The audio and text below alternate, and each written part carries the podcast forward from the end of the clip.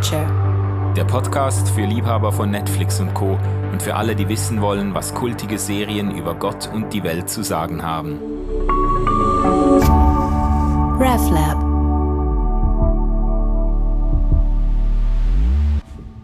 Ganz herzlich willkommen, liebe Freundinnen und Freunde der Popkultur, auf meinem Podcast, den du abonnieren kannst auf Apple Podcasts, Spotify und überall, wo es Podcasts gibt. Wir sind heute zusammen mit Kirstine Fratz, einem wunderbaren Gast. Du bist schon einmal hier gewesen. Wir haben über Biohackers gesprochen. Ganz, ganz herzlich willkommen, Kirstine. Dankeschön, ich freue mich hier zu sein. Es ist eine Freude, dich hier zu haben. Ich habe dich letztes Mal ein bisschen ausführlicher vorgestellt. Du bist äh, Zeitgeistforscherin, beschäftigst dich seit Jahren intensiv mit dem gesellschaftlichen Wandel, mit den Sehnsüchten unserer Zeit, mit der Macht des Zeitgeistes. Du hast auch ein Buch geschrieben darüber und berätst äh, bekannte Marken, berätst aber auch Kirchen im Blick auf Zeitgeist und Fragen unserer Gesellschaft. Und eben, ich habe das dann irgendwann herausgekriegt, dass du auch eine leidenschaftliche Netflixerin bist. Oh ja. Ähm, deshalb äh, sind wir heute einmal mehr zusammen im Gespräch. Worüber möchtest du denn sprechen heute, Christine? Über die Liebe. Über was denn sonst? Über was lohnt sich denn in Zeiten von Krisen und Unsicherheiten eigentlich noch zu sprechen? Ja, wir sprechen heute über die Serie The One. Und ist, äh, das ist letztendlich auch einer von den vielen Sci-Fi-Versuchen, um zu gucken, wie man dem großen Traum, seinem Seelenverwandten und seinem Seelenpartner im Leben zu begegnen, mit Hilfe von moderner Technologie und neuen Buzzwords in der Forschung eigentlich wieder näher kommen kann. Also ein, ein ewiges Thema, zeitgeistlich neu verpackt. Das ist ja schon mal sensationell zusammengefasst. Kannst du noch in ein paar Sätzen so ein bisschen skizzieren, was ist Inhalt oder Story-Rahmen dieser Serie? Die Serie spielt in der, in der Gegenwart und äh, es betrifft also Menschen, die also sagen wir mal auf äh, Partnersuche sind oder schon Partner haben.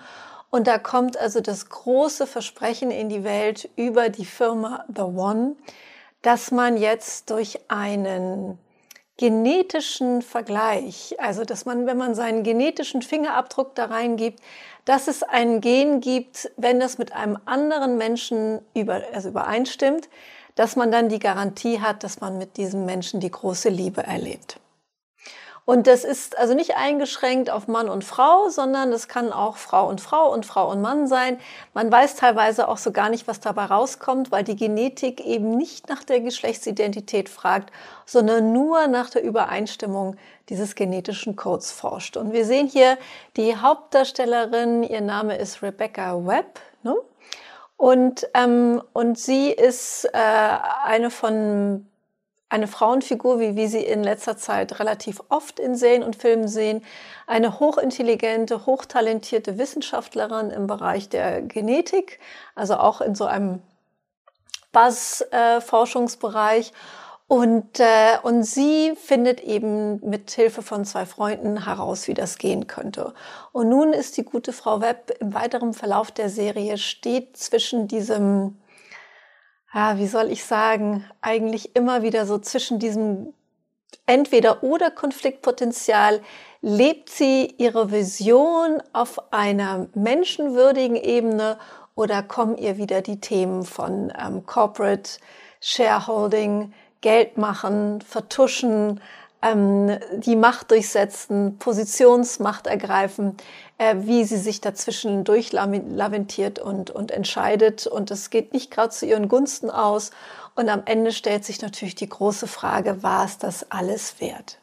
Ja, ja. Es ist, verrückt beim Nachdenken über die Serie ist mir aufgefallen, dass es da ganz eklatante Parallelen gibt zu unserer letzten Serie, die wir besprochen haben, nämlich bei Biohackers. Da war auch eine, auch eine dunkelhaarige Firmenchefin am Werk, eben hochintelligent, auch eine Wissenschaftlerin, auch sehr, sehr rücksichtslos irgendwo im Durchsetzen von äh, Firmeninteressen und Machthunger und Geldgier und so weiter.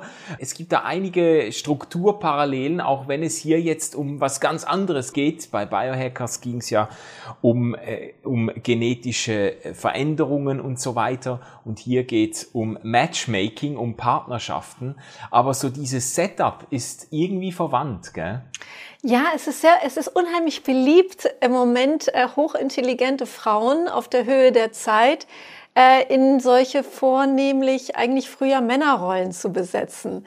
Nur ähm, ich finde, ich die Narrative, wie diese Frauen dargestellt werden, bleiben eigentlich hinter dem äh, Zeitgeistpotenzial, wie man heute so eine Geschichte erzählen können, eigentlich ziemlich weit zurück. Weil, wie gesagt, ich schon in meiner Einleitung, sie bleibt in so einer Entweder-oder-Illusion stecken, dass man entweder irgendwie die taffe, über Leichen gehende Geschäftsfrau ist oder eine Vision verwirklicht, ähm, die Menschen das Schönste schenkt, was man sich vorstellen kann, nämlich die wahre Liebe. Ja. Und ich glaube, dass wir eigentlich in einem Zeitgeist leben, der diese Entweder-oder-Illusion im Moment überführt in eine sowohl als auch Wirklichkeit. Und das sehen wir bei der Zunahme von Toleranz und Empathien für Andersartigkeit und Andersdenkende.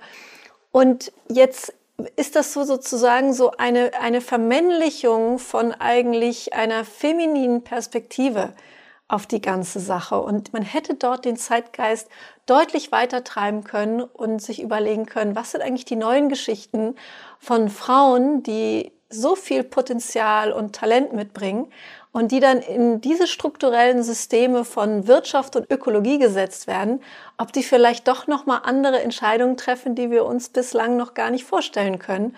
Und das zeigt sie halt überhaupt nicht. Es ist eigentlich relativ vorhersehbar, weil es letztendlich den ähm, den tra traditionellen männlichen Narrativen in dieser Position nachkommt. Ja, ja, ja. Also ich finde das immer faszinierend, wenn du diese Art der Perspektive auf so eine Geschichte einnimmst. Ich, ich hoffe, wir kommen darauf auch nochmal zurück, so auf die Frage, wie hätte man das noch anders, äh, besser, verheißungsvoller stricken können, eben weil es sich so ein bisschen anfühlt, als hätten sich Männer versucht vorzustellen, wie eine taffe Frau aussieht, die eine Firma führt, so. Ja, ja ganz äh, genau. Aber ähm, jetzt inhaltlich, es geht bei dieser Firma, die heißt The One und der Name ist Programm. Also es geht der Firma darum, über DNA-Analysen The One zu finden. Diesen einen, diese eine Person, die perfekt auf einen passt. Oh, und ich habe ja. ja und ich, ich also ich habe da ein Feuerwerk an Gedanken und Assoziationen, aber vielleicht mal äh, ganz fundamental kommt mir in den Sinn, es gibt glaube ich in der platonischen Seelenlehre gibt es so diese Vorstellung, dass die Seele eines Menschen ähm, so eine Art Halbkugel ist, die dann eben bei einem Seelenverwandten äh, auf die ergänzende Halbkugel trifft und zusammen wird es dann ein Ganzes.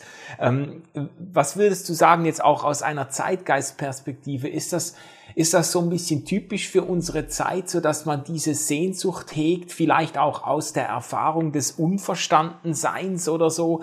Äh, es gibt eine Person, die passt so zu mir, da, da erübrigen sich diese ganzen Spannungen und diese ganzen ähm, Austarierungen und Abwägungsvorgänge und so, das passt dann einfach und die macht mich ganz. Oder, oder wie würdest du das interpretieren? Also ich glaube, die platonische Sehnsucht von der Ganzheit, die du ansprichst, äh, ich weiß nicht, ob Plato damit angefangen hat. Ich kann mir vorstellen, dass es noch viel weiter zurückgeht.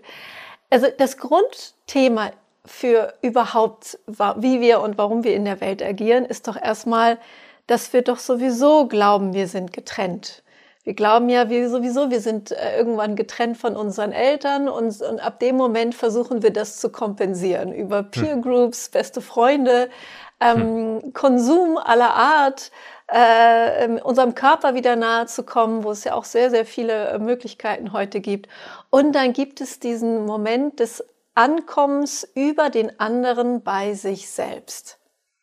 Und das ist äh, natürlich äh, ein, ein, eine, eine Riesensehnsucht. Und es gelingt ja auch partiell, wenn auch nur temporär. Aber viele von uns machen ja die Erfahrung, dass sich dieses Gefühl dann mit jemandem tatsächlich für eine Zeit lang einstellen kann. Und die, der Wunsch, dass das dann für ewig andauert, ist doch eigentlich mehr als nachvollziehbar. Und insofern haben wir, glaube ich, äh, in den letzten Jahren eine ganze Menge angestellt, um diesen The One in unser Leben zu ziehen. Also erstmal sind wir ja damit beschäftigt, uns biografisch attraktiv für The One äh, darzustellen. Und da haben wir auch immer mehr Möglichkeiten. Früher musste er irgendwie finanziell patent sein und sie musste jung und schön sein. Mittlerweile ist das ein bisschen ausdifferenzierter. Und so haben wir uns im Laufe des Zeitgeist immer mehr Tools dazu gearbeitet, um A, the, für The One attraktiv zu sein und jetzt eben The One auch aktiv zu suchen. Und für mich ist das letztendlich nur ein, ein weiteres Phänomen, dass wir jede neue Technik und jede neue Forschung äh, sofort instrumentalisieren für diese große Sehnsucht.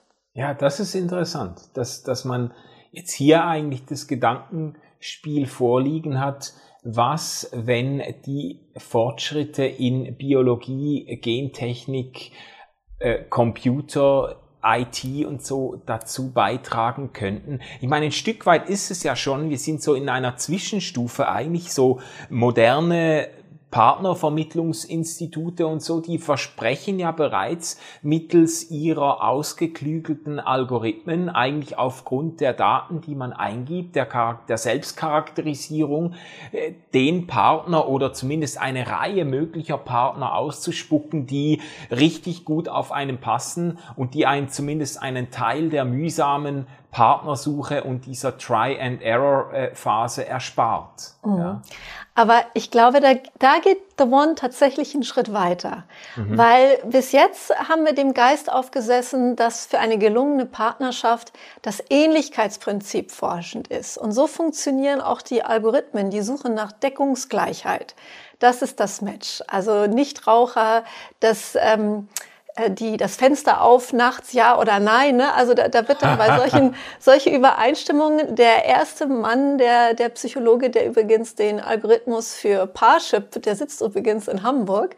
Nicht, dass ich ihn also persönlich kenne, aber ich hatte ihn mal ein Interview gesehen und in der Tat laufen diese die, die erste Generation der Matches über Deckungsgleichheit. Ah, ja. Und also. da geht The One deutlich einen Schritt weiter, mhm. weil die Paare, die wir da sehen, die haben mit Deckungsgleichheit eigentlich relativ wenig zu tun.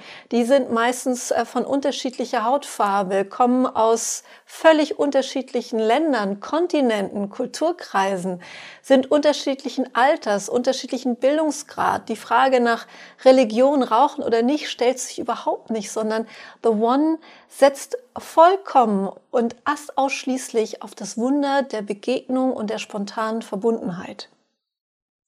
Und das ist ja das Moment, wo die Deckungsgleichheit irrelevant wird. Ja, ja, also du meinst jetzt äh, nicht mehr Hundemensch oder Katzenmensch oder so, sondern das ist auf einer anderen Ebene. Aber ich finde das noch interessant, dass du das jetzt so, ähm, so romantisch feingeistig wahrnimmst, weil für mich hat das Ganze etwas sehr Kühles und Technisches gehabt, weil die Vorstellung, es ist ja auch so eine Art genetischer Determinismus, der da mitschwingt. Ähm, so die Vorstellung, du hast halt einen genetischen Bauplan und den, den kann man jetzt computergestützt ermitteln und dann die Person finden, die genetisch genau zu mir passt. Das hat ja auch etwas wahnsinnig äh, wissenschaftlich Unpersönliches. So. Witzig, Aber du hast das, das ja, ganz anders ich, geschildert. Ich finde das total romantisch. Also ich finde das fast märchenhaft. Du findest das kühl. Das ist vielleicht eine Assoziation mit Genetik an sich und vielleicht auch von Biohacking. Aber ich finde im Kontext der Suche nach Liebe bekommt das sowas, dieser genetische Abdruck ist sowas wie der heilige Gral, an dem man nie rankommt. Es ist so diese purpurne Blume, die hinter den sieben Bergen bei den sieben Zwergen, also das hat dieses, dieses, was bislang einfach äh, außerhalb der eigenen Machbarkeit lag, ähm, offenbart sich über die genetische Forschung. Weil, wenn die beiden sich treffen, und es gilt sowohl, als sie ihren, ihr, ihr Match da in, äh, ich glaube, auf den Kanaren war das, das ist dann so ein, so ja. ein Surfer-Typ, ähm, trifft, oder auch der, der verheiratet ist und sein Match trifft, das ist dieses sich voreinander überstehen und da passiert das Wunder. Die sitzen da nicht mit der Checkliste und wissen, welche Blutgruppe der andere auch noch hat und ob der irgendwie Erbkrankheiten auf seinen Genen verbirgt, sondern es ist dieses Moment, dass du den anderen siehst und du weißt, auf eine halb intuitiven, halb kognitiven Ebene, also in diesem, in diesem Niemandsland von Wahrheit und Kontrolle, that's the one. Und das spielen die alle gleichzeitig durch. Und das ist auch das, ähm, das, was die alle so nervös macht. Dass sie nicht ermitteln können, jemanden, mit dem du irgendwie gut Brötchen einfrieren kannst und äh, Kinder großziehen, sondern dass die für dich ermitteln können, dass du vor jemanden stehst und auf einmal das Gefühl hast, du bist nicht mehr allein. Und zwar auf einer hochseelischen Ebene. Ja, ja. Äh, ich glaube, was, was mich stört an der Geschichte, ist wirklich diese genetische Erklärung dafür. So die Vorstellung, dass unsere Gene uns dazu bestimmen oder äh, uns, unsere Gene ausschlaggebend sind dafür, dass jetzt jemand zu uns passt und dass man sich dagegen dann auch gar nicht wehren kann und so. Ich glaube, das ist eher das, was mich stört. Es gibt ja eine, es gibt eine faszinierende Parallele, das ist mir dann erst beim näheren drüber nachdenken ist mir das klar geworden, weil ich bin ja aufgewachsen in ganz äh, christlich frommen Verhältnissen, in denen man die Vorsehung Gottes eigentlich ziemlich hoch gehalten hat. Und ich bin mit der Vorstellung aufgewachsen, oder zumindest haben ganz viele Leute um mich herum diese Vorstellung gehegt, dass eben Gott einen, eben the one für mich bereithält. Also Gott weiß quasi, welcher Partner für mich bestimmt ist. Und es hat mit großer Zuverlässigkeit mindestens einmal pro Jahr gab es in, bei uns in der Kirchengemeinde einen Jugendgruppenabend. Wie finde ich meinen Partner oder wie finde ich diesen einen?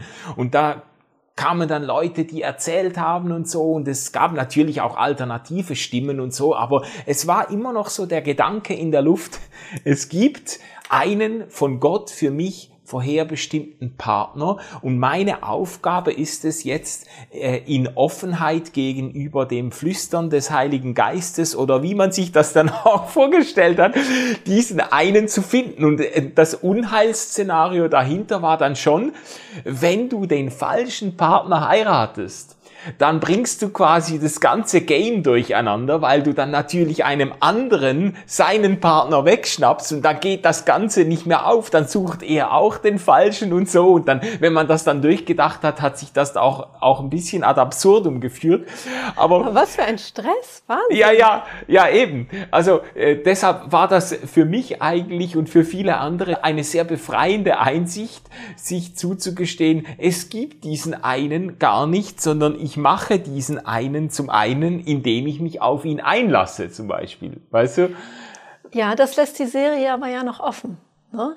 Und ja. die Serie sagt ja auch, es gibt nicht nur den einen. Letztendlich gibt es ja am Ende der Serie den Punkt, wo sie das als Marketing-Trick entlarvt, weil ähm, die eine Protagonistin äh, in einer Frau The One gefunden hat und sie lernt den Bruder der Frau kennen und hat zudem einen ähnlichen Sog und ein ähnliches Gefühl der Verbundenheit, ja. was sie absolut verwirrt.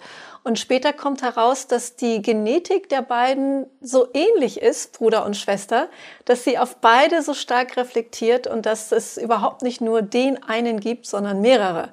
Also ja. ähm, und da auch, dass, dass sie da letztendlich aus ja also aus aus einer Verknappung ein, ein, ein Marketing-Trick ähm, gemacht hat. Also da, da kommt sie noch mal selber drauf. Aber was, was ich, ich kann das, diesen, diesen Stress verstehen, diesen einen. Es gibt ja auch die Serie Soulmates, Es gibt ja mehrere Serien, die sich damit beschäftigen. Und die haben sich auch genau mit der Frage beschäftigt, was passiert eigentlich, wenn der eine stirbt oder nicht mehr da ist? Und auf einmal gibt es nicht ein Meer voller Fische, die zu mir passen könnten, sondern es, es gibt überhaupt keinen Fisch mehr, der zu mir passt. Und, und was das wiederum auch mit Menschen macht. Ja. Aber ich denke, aus zeitgeistlicher Sicht, wenn wir jetzt erstmal eine aus, aus, aus der Idee der Ewigkeit und auch aus der Idee, wie das alles schiefgehen könnte, mal einmal kurz raustreten, ist es interessant zu sehen, dass diese Serien, ob The One oder Soulmates oder auch Zoe, ich weiß nicht, ob du den Film kennst. Nee, nee. Ähm, da geht es um die Liebe, äh, dass man The One als, als künstliche Intelligenz installiert, die dich dann auch nicht verlassen kann und komplett auf dich geprägt ist und so weiter. Ähm, was da interessant ist, und man sieht es auch in Reality-Formaten, wie zum Beispiel äh, Finger weg oder solche Sachen, das sind auch so Formate, wo äh, äh, wahnsinnig attraktive Menschen in irgendeinen wunderschönen Ort gebracht werden und die dürfen alles miteinander machen, nur kein Sex. Ja. Und äh, da sollen sie dann auch herausfinden, wer wirklich zueinander passt. Und ich, ich finde das so spannend, dass äh, dieses The One, es gibt auch erste Partnerschaftsagenturen, also jetzt in, in echt, die sich auch The One nennen. Ähm, dass ich stelle mir das manchmal so salopp vor, dass wir jetzt irgendwie nach vielen, vielen Jahrzehnten von einer hohen Restriktion von, von freier Sexualität oder, oder freier Partnerwahl oder wie Frauen sein müssen oder wie Männer sein müssen, dass wir dann äh, einen Zeitgeist hatten oder haben, wo dieses Anything goes. Und ich finde das auch ehrlich gesagt großartig, so mit Tinder und Co., ähm, dass auch einmal sich so richtig diese ganzen Vorstellungen und Glaubenssätze, wie alle zu sein und wie auch alle Partnerschaft und Lust erfahren sollen, mal so kräftig kulturwissenschaftlich, zeitgeistlich abschütteln durften. Und ich glaube, jeder, der gedacht hat, so eine Zeit wird irgendwie nie in der Kulturgeschichte kommen, der muss nur ein bisschen weiter zurücksehen und sehen, dass diese Zeiten permanent und andauernd wiederkommen. Das ist einfach eine klassische Entfremdungs- und Annäherungsdynamik.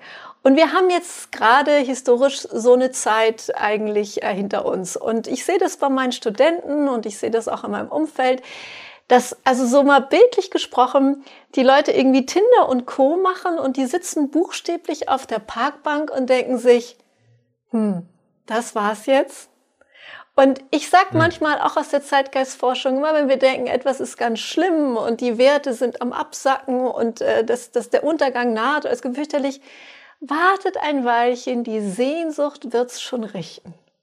Und ich sehe da eine große Sehnsucht nach diesem Tindermäßigen Austoben, was zeitgeistlich erlaubt und erwünscht, ist ähm, nach diesem Momentum gerade so, und jetzt bitte den nächsten Schritt in der Liebesevolution.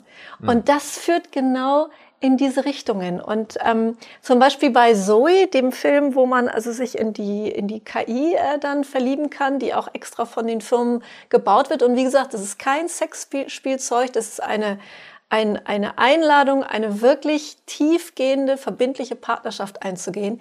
Da wird von einer sehr interessanten Droge gesprochen, die, ähm, die auch da Hochkonjunktur hat. Und das ist eine Droge für die sogenannten Crushers. Und Crusher ist ja ein englisches Wort, to have a crush on you, also ja, dass ja, man dann so instantly verknallt ist. Und die Crushers treffen sich, also irgendwer, jemanden, den du kaum kennst, die kannst jemand im Supermarkt ansprechen und sagst, hast du Lust, mit mir ein Crusher-Event zu machen? Und dann gehen die irgendwo privat hin und nehmen gemeinsam diese Droge. Und diese Droge führt dazu, dass du in dein Gegenüber das Gefühl hast, deine absolute Lebensliebe getroffen zu haben. Und die liegen nebeneinander im Bett und gucken sich an und weinen vor Glück Sie weinen einfach vor Glück, dass sie jemanden betrachten können und der sie betrachtet und die Liebe nur aus ihnen hinausfließt. Mhm. Und wenn ähm, äh, die Droge nachlässt, ist das Gefühl eben auch weg und sie trennen sich wieder und machen den nächsten Crusher. Aber was interessant ist, dass dass in all diesen Serien und, und all diesen Narrativen und den Ideen, wie die Drogen aussehen müssten und wie die KIs aussehen müssten und wie die genetische Forschung aussehen müsste und was auch immer, letztendlich es so einen Sog gibt, dass da jemand ist, für den ich wichtig bin und der für mich wichtig ist und wo ich mich über den anderen Menschen ganz erfahren kann. Und ich finde das hochinteressant, wenn man das dynamisch sieht von, ähm, von den letzten 10, 15 Jahren, wie wir da mit dem Liebesversprechen umgegangen sind. Hm.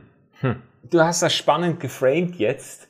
Ich sehe so wie zwei Motive darin. Und das, das eine Motiv ist dieses, eben dieses Bewusstsein, dieses immer wieder aufbrechende Bewusstsein, dass ich als Mensch irgendwie einfach nicht gesund bei mir alleine bleiben kann. Dass, dass, dass es mich irgendwo nach außen zieht oder zu anderen Menschen, zum Gegenüber mit Menschen zieht, dass ich, dass ich mich selber irgendwo sehe im anderen oder entdecke im anderen und der andere sich in mir und dass, dass diese Beziehungsdynamik in Gang kommt. Und das hat ja auch etwas Kerngesundes, etwas sehr auch bescheiden machendes, wo man merkt, es, es, es braucht halt einfach mehr als für mein Leben als nur ich selber. Aber es ist natürlich auch immer die Gefahr, ein bisschen im Horizont das Ganze dann zu instrumentalisieren. Also quasi den, äh, eben mich im anderen zu suchen und den anderen zu einem Selbstverwirklichungs Tool oder zu einem Glücksbringer für mich selber zu machen. Also ich habe das Gefühl, die Serie spielt auch ein bisschen mit dieser Ambivalenz. Einerseits finden sich diese Matches äh, im anderen dann so richtig wieder und da explodiert irgendwo nicht nur hormonell, sondern da explodiert irgendwie etwas zwischen diesen beiden im positivsten Sinne. Ähm, und andererseits gibt's auch so diese Momente in einer Beziehung äh, von Mark und Hannah. Die beiden sind verheiratet und die Hannah äh, aus irgendwelchen Gründen misstraut ja, ich weiß nicht, es ist eine Interpretation von mir, ob sie, ob sie ihrem Mann misstraut oder ob es einfach Neugierde ist. Sie will herausfinden. Sie misstraut der Begegnungsqualität zwischen den beiden. Ja, ja, vielleicht ist es das, ja. Sie, sie will herausfinden, was ist der Match meines Mannes, ja. Und, und, und, und hinter seinem Rücken äh, schickt sie quasi die DNA ihres Mannes ein und findet dann heraus, wer eben zu ihrem Mann genetisch perfekt äh, passt. Und da gibt es ja eine, eine berührende Szene, in der sie sich bei ihm dann entschuldigt, weil sie ihn da auch hintergangen und ihm misstraut hat und so und ähm, und dann erklärt, sie hätte eben herausfinden wollen, wer perfekt zu ihm passt, um ein bisschen mehr wie diese Person sein zu können. Und er sagt dann ja, er hätte aber doch sie längst geheiratet und sich für sie entschieden. Und sie sagt dann ja, aber ich, ich wollte eben die eine sein für dich. Und er ihr dann antwortet, ja, aber du bist die eine für mich. Also er spricht ihr quasi zu, dass er sich für sie entschieden hat, obwohl der genetische Test einen anderen Match ausweisen würde. Mhm. Ja. Und äh, das tut er ja auch noch, nachdem er sein Match dann auch trifft. Ja. Und mit ihr ja auch diesen Instant Crush hat, was ja das große Versprechen von The One ist aber ähm, sich äh, auf den Crush nicht einlässt und bei der Frau bleibt, mit der er die ähm, gewachsene Beziehung hat. Ja, ja. Also auch da differenziert die Serie, Serie ja hier und da. Aber letztendlich ist das ja auch eigentlich kein neues Thema, weil ich meine, ob du jetzt mit The One vermittelst oder du arbeitest und triffst auf jemanden, mit dem du dieses Moment hast, wo du sagst, hier, hier gibt's irgendeine Verbindung. Du musst dich ja letztendlich sowieso immer wieder neu für deinen Partner entscheiden. Ja. Auch wenn du vielleicht äh, Begegnungen hast mit jemandem, wo es für, den, für die Momentaufnahme äh, flirt und, und wo, du, wo, wo sich ein, ein, ein äh, emotional geistiges Versprechen auftut, bist ja immer wieder angewiesen, dich zu entscheiden, was du, zu, was, was du tun und, oder wie du dich entscheiden möchtest. Mhm. Also das mhm. finde ich jetzt aus der Serie mh, hm, kein so neues Motiv, außer dass man diesen Menschen genetisch ermitteln konnte. Aber viele, viele Filme und Serien spielen mit dem Motiv, dass man auf diese Person trifft, ohne genetische Vermittlungsagentur dazwischen. Ja, ja, genau. Genau, da ist dann halt irgendwie mehr Schicksal oder Fügung oder so im Spiel. Ich meine, viele, viele klassische Liebesfilme äh, drehen sich ja genau um das. Also da äh, irgendwie eine Beziehung kurz vor der Hochzeit und dann trifft sie dann den einen, von dem sie weiß, ja, das ist es jetzt. Und dann wird alles abgeblasen. Ja, dann ja, wird das quasi, das ist so ein Standard-Strickmuster. Ganz beliebte eigentlich. Dramaturgie, ganz genau. Ja, ja, ja. Was, was ich aber an der Serie zeitgeistlich in dieser Hinsicht nochmal sehr spannend fand, ist, dass ähm, und ich glaube, das ist so ein bisschen das Ausatmen vieler Zeitgeistteilnehmer, wenn sie sowas sehen, dass du in dem Gefühl, was du dann hast, wenn du deinem genetisch vermittelten Seelenpartner gegenüberstehst, endlich eindeutig ist. Also, wie, wie ich schon sagte, du, du holst Ja. nicht mehr die Checkliste raus. Also sonst ist ja das Dating-Thema ähm, ist ja sehr ausdifferenziert geworden. Wie gesagt, vieles geht über die Deckungsgleichheit und dann guckst du dir den an und biografisch und hm, und passt das und dann fängst du ja an zu überlegen und dann machst du vielleicht das zweite oder dritte Date und dann war es aber doch nicht und hier und da. Aber das, das, das große große Versprechen, was bei The One dahinter ist, ist ja auch eine Eindeutigkeit, die Begegnung der Eindeutigkeit. Sie hat ja auch den Partner und da, da vermittelt sie ja auch gegen seinen Willen, also sie erpresst ihn dann, dass sie ähm, seinen Seelenpartner gefunden hat. Und das ist eine Frau aus Eritrea, äh, die sie aus dem Flüchtlingslager geholt hat, also die sie, die sie unter normalen Umständen wahrscheinlich niemals begegnet hätten. Und äh, Mhm. die sitzen voreinander und du siehst, da entfaltet sich diese, dieser Frieden, diese, dieser euphorische Frieden, möchte ich das fast nennen, dass da eine echte Begegnung stattfindet. Und ob die jetzt auf der Basis von Zufall oder Genetik ist, weißt du, ich, ich, ich finde es auch problematisch, wenn man jetzt das Thema Genetik ins äh, Feld geführt hätte mit dem Ansatz, da kommen die tollsten Designerkinder raus. Oder wenn man Ja. die beiden zusammentut, dann werden sie die Welt beherrschen. Oder dann wird, äh, weiß ich nicht, die Lebensmittelindustrie untergehen. Oder weißt du, wenn das irgendwie zu so einer Villain, Bad Superpower aufgebaut wird. Aber was da, und deshalb meine ich, hat es für mich mehr was Märchenhaftes als was Kühles. Was da aufgebaut ist, ist, dass das, die Genetik letztendlich nur ein, ein Hilfsmittel ist, dass du endlich deiner Sehnsucht nachkommst, auf jemanden zu treffen, völlig egal, Hauptfarbe, Religion, Hintergrund, Bildungsgrad, und vor dem sitzt und sagst, ja, Mhm.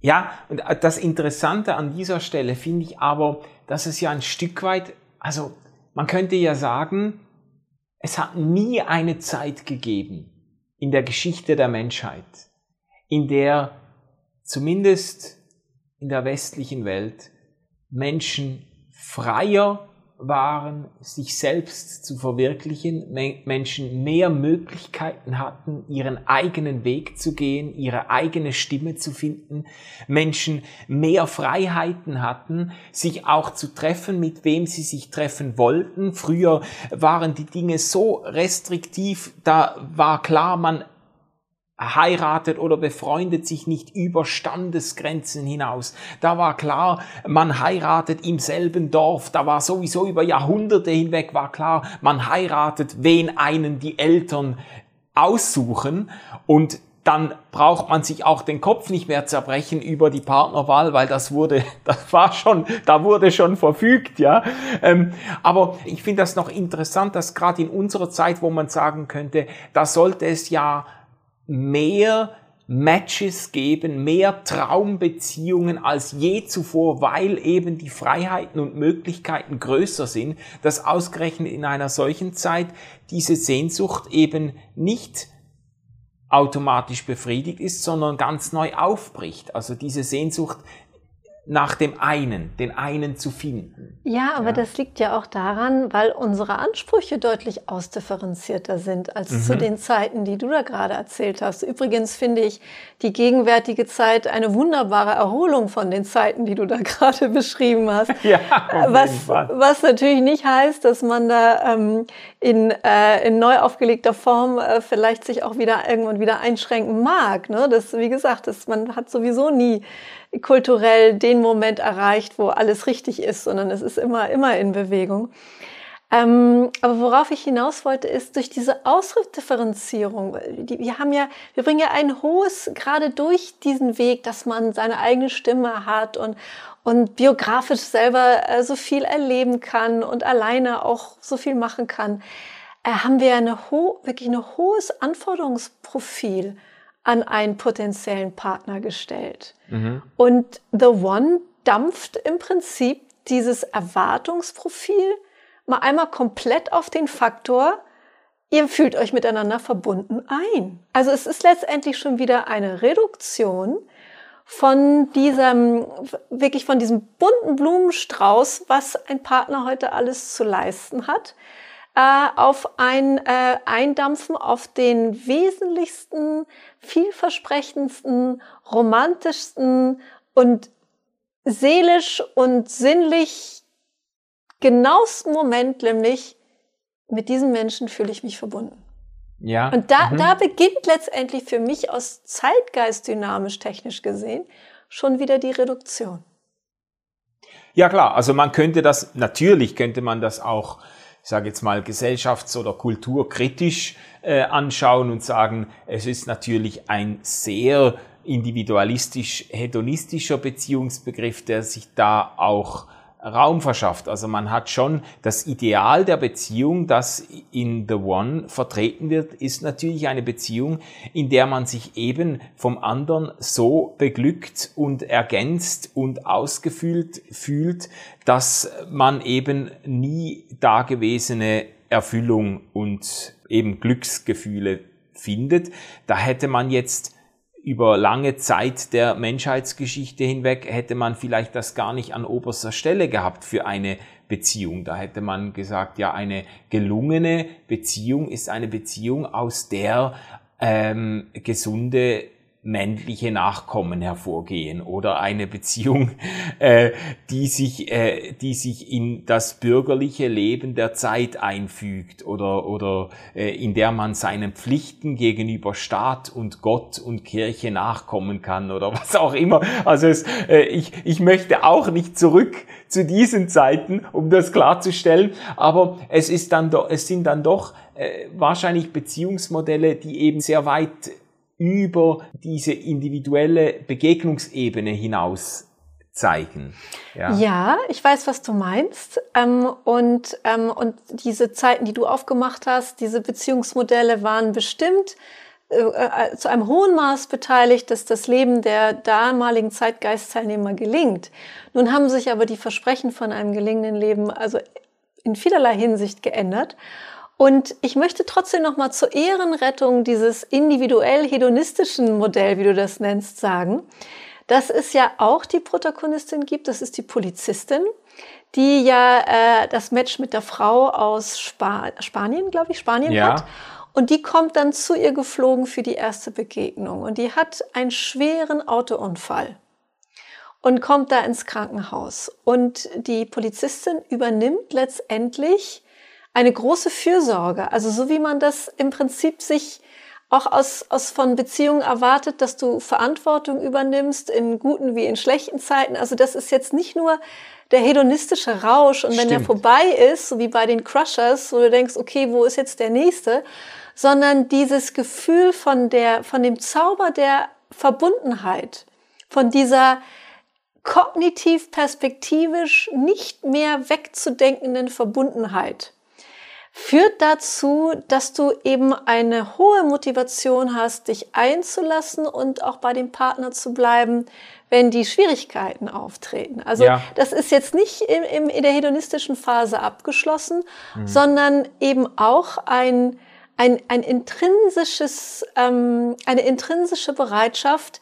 äh, an, an dieser großen Begegnung festzuhalten, egal welche Prüfungen man mit ihr auszustehen hat. Ja, ja. Das wird ja, ja durchaus thematisiert. Sehr schön, ja. Das wird, es wird in verschiedene Richtungen gebrochen. Eben in der Hinsicht, dass dann auch jemand sich für seinen Match einsetzt, von dem er im Moment oder sie im Moment eben gar nichts zurückkriegt, weil sie sich im Koma befindet und trotzdem oder gerade darin eine besondere Hingabe äh, sichtbar wird und zum anderen dann eben die Geschichte von Mark, der sich trotz dieser überschwänglichen Erfahrungen gegen seinen Match entscheidet und für seine äh, Frau, mit der er zusammen ist und für die er sie, äh, sich entschieden hat. Also es wird immer mal wieder gebrochen.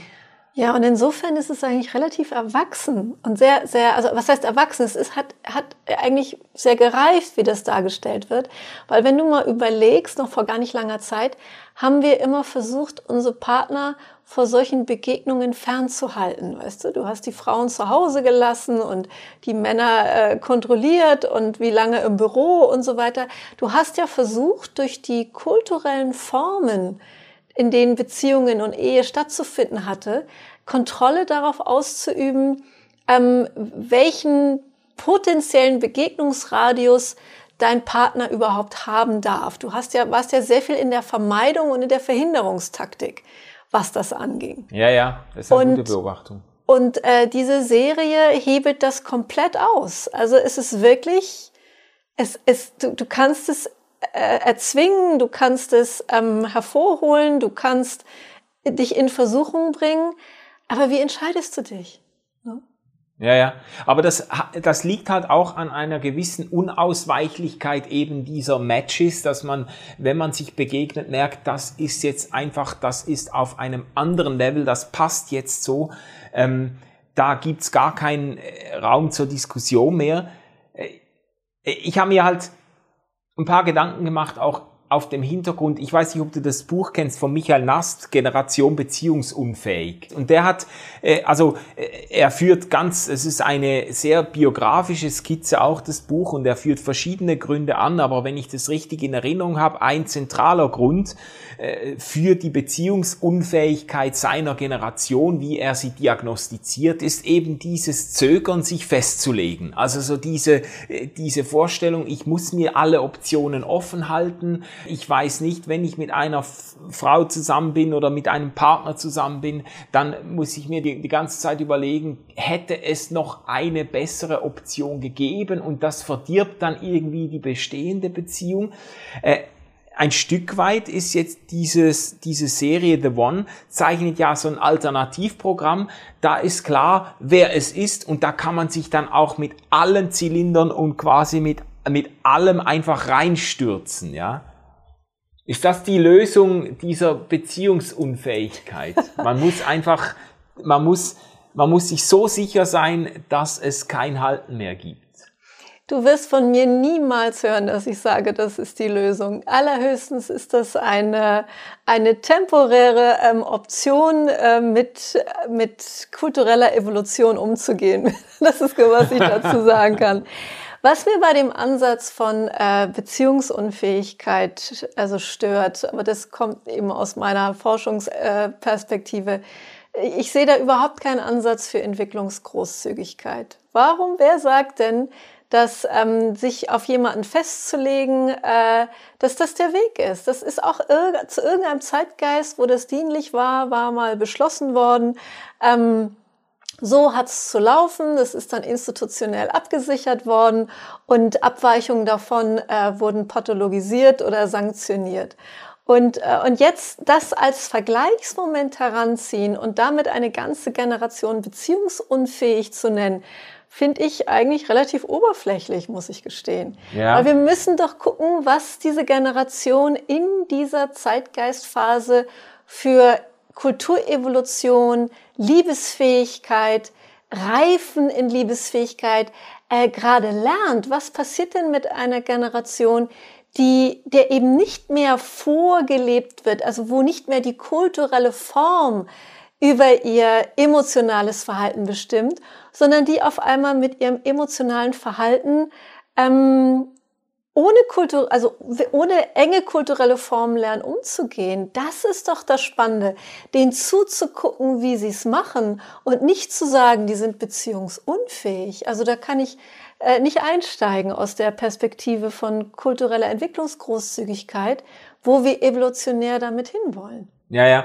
Äh, es ist bei ihm ist es eigentlich in erster Linie eine Selbstdiagnose. Er nennt das, er weitet das dann natürlich auf seine Generation, was eine Unterstellung ist natürlich, aber es ist ein Stück weit eine Selbstdiagnose. Er beobachtet sich selber und merkt, er hätte die Sehnsucht nach einer festen Beziehung, in der er sich wirklich fallen lassen kann, in die er sich hineingeben kann und scheitert dann an sich selbst. Und jetzt könnte man natürlich diese Sehnsucht entweder problematisieren und sagen, das sind vielleicht noch Reminiszenzen äh, kultureller Vorgaben, so quasi so sollte eine Beziehung aussehen, aber vielleicht ist es auch eben äh, diese Sehnsucht, die sich ja in, in The One auch wieder zeigt unter ganz äh, modernen, zeitgeistigen Voraussetzungen, äh, die Sehnsucht irgendwie doch den einen zu finden, bei dem es einfach oder bei der es einfach stimmt. Ja, die Eindeutigkeit, genau. Also ich bin immer etwas vorsichtig mit dem, das unfähig. Das ist, das ist sehr, sehr pathologisch und steht meistens in irgendeiner Referenz zu normal, wie, wie es sein müsste. Ja, ja. Ne? Und ähm, ich, ich finde gerade in so einer, einer Zeit von, von Formlosigkeit, ähm, die wir in, in Liebesdingen im Moment haben, ist ja interessant zu beobachten, auf welche Formen sie kommen. Also es gibt ja in den Familienbereichen spannende Formen wie zum Beispiel Co-Parenting oder solche Sachen, wo man sich überlegt, äh, Kinder großzuziehen ist eigentlich wie eine Firma gründen. Ähm, da gucken wir mal, ob wir ähnliche Werte und auch äh, ähnliche Ideen haben, wie, wie eine Mann-Frau-Beziehung sein muss, damit die Kinder, wie viel willst du arbeiten, wie viel Schlaf brauchst du. Ne? Also auch da wird ja wieder um Formen gerungen, dass gutes Gedeihen aller Beteiligten stattfinden kann und dann nicht einer kommt und sagt, ähm, du willst nicht zurückstecken, also bist du falsch, weil du müsstest eigentlich so und so sein. Und, und das ist ja das, wo eine Kultur im Prinzip versucht, in die Heilung zu kommen. Also sprich, sie entflechtet was man dachte ganz fest zusammen ist. Also so ist es und so nicht anders und so müssen es alle machen, sonst stimmt was nicht.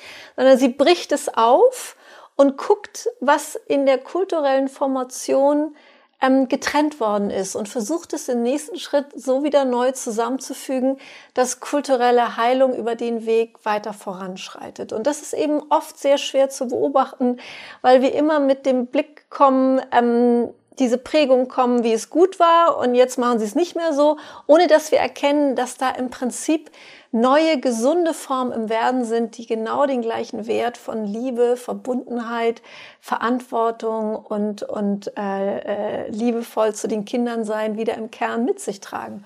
Und das gilt es zu beobachten, wie die Serien, wie die Drehbuchschreiber, wie die versuchen, um diese neuen Formen zu ringen, dass das für alle Beteiligten äh, in einer wieder atmen kann und, und, und möglich wird. Und, und wir sind noch nicht so weit. Wir müssen ja. weiter gucken, was sie wollen. Aber die Sehnsucht, die Sehnsucht ist ja da. Mhm, mhm. Ja, und der Reflex ist verführerisch dann zu sagen, das ist mir fremd, diese Konstellation, dieses Setup, das ist mir fremd das muss schlecht sein oder ist es nicht wert auszuprobieren oder so. Das, ja, der, oder, ja. oder ne, diese, wie du schon auch erzählt hast, wie man dir beigebracht hat, wie man seinen Liebespartner findet. Ich stelle mir das so vor, dass du dann jemanden geheiratet hast und dann hast du mal eine schlechte Phase und, und bangst um den, dem du den Partner weggenommen hast. ja, ja, genau. Ja, ja, also da bist du ja auch wieder in einem riesigen Schuldkomplex dann ja, auch wieder gefangen. Das, das kann es ja auch nicht sein. Dann muss der wieder kompensiert werden und so weiter. Aber also erstmal, dass wir die Freiheit der Begegnung haben und dass wir uns mit anderen Menschen ausprobieren können, dass man nicht sofort heiraten muss und Kinder bekommen kann, dass man überhaupt erstmal gucken kann, von gesellschaftlichen Konventionen Interessen bereinigt welcher Partnertyp bin ich denn? Ist Partnerschaft überhaupt was für mich? Ist für mich Partnerschaft vielleicht erst interessant, wenn ich über 50 bin? Und so weiter und so fort. Und das ist doch ein riesen Reifeprozess, in dem wir drin mitstecken, der doch letztendlich nur dazu führen kann, dass wir am Ende mehr das für uns und für andere sind, was wir und die anderen sich wünschen. Mhm lass mich auf der Zielgerade, wir müssen langsam zum Schluss kommen, aber ich wollte einen Zusammenhang noch herstellen. Es ist ja interessant, dass diese Serie The One, dass die jetzt auf Netflix veröffentlicht wurde. Das Ganze beruht auf einem Drehbuch oder auf einem Roman, der, glaube ich, 2019 schon erschienen ist. Also das ist vor der Pandemie gewesen. Und jetzt das Timing finde ich schon noch recht spannend, weil natürlich dieses Jahr Pandemie auch die ganze Frage nach Dating, Matchmaking, Partnersuche und so weiter kräftig durcheinandergebracht und auch massiv erschwert hat. Also die ganzen persönlichen Begegnungen. Es ist nicht mehr möglich, unkompliziert jemanden an der Bar zu treffen, kennenzulernen oder in der Disco oder auf dem Volksfest oder wo auch immer man sich sonst aufgehalten hat. Also äh, die ganzen, die ganzen, ich sage jetzt mal, zwischenmenschlichen Räume, in denen Menschen sich auch kennengelernt haben und sich Partnerschaften angebahnt haben, die sind jetzt irgendwo eingezogen worden. Und jetzt kommt eine solche Serie, die ein Stück weit das Versprechen macht, ähm, die ganzen Suchbewegungen und all dieses komplizierte, mit sehr viel Nervosität und Enttäuschungen verbundene äh, Partnersuchen, das ist alles nicht mehr nötig, wenn du dir den einen zeigen lässt. Wie würdest du die Serie deuten auf dem Hintergrund der Corona-Pandemie und äh, der Erschwerungen auch von Partnerschaft, die das mit sich ja, ja, also äußerst effizient natürlich, weil ähm, auch in der Pandemie äh, ist, also das, was du gesagt hast, ist nachvollziehbar und wäre auch logisch.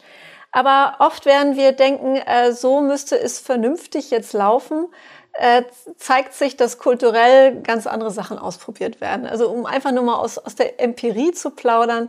Ich äh, kenne von einem, der findet die Corona-Pandemie und Tinder großartig, weil der kann jetzt bis zu vier Dates am Tag haben und er trifft die dann auf einen Kaffee beim Social Distance Spaziergang und er hat gesagt, er spart eine Menge Geld, weil normalerweise hätte er in ein Date investieren müssen mit Abendessen, Wein etc. pp. Und also er, für ihn ist das eine absolute Verschlankung und er kann eine viel höhere Fluktuation haben, um zu gucken, ob the one dazwischen ist. Also das ist jetzt ein, ein Beispiel von einem, einem männlichen Zeitgeistteilnehmer und von einer Frau weiß ich, dass die ganz begeistert ist von der Pandemie, weil die Männer nicht so schnell zur Sache kommen können und es einen viel längeren Gesprächs- und Konversationsvorlauf gibt und viel mehr Mühe in das äh, geschriebene und gesprochene Wort gesteckt wird, als in den Versuch, es äh, zu einer schnellen und wahrscheinlich noch hüllenlosen ähm, Begegnung zu bringen. Also auch hier gilt es, äh, auch in die Nischen zu gucken und zu schauen,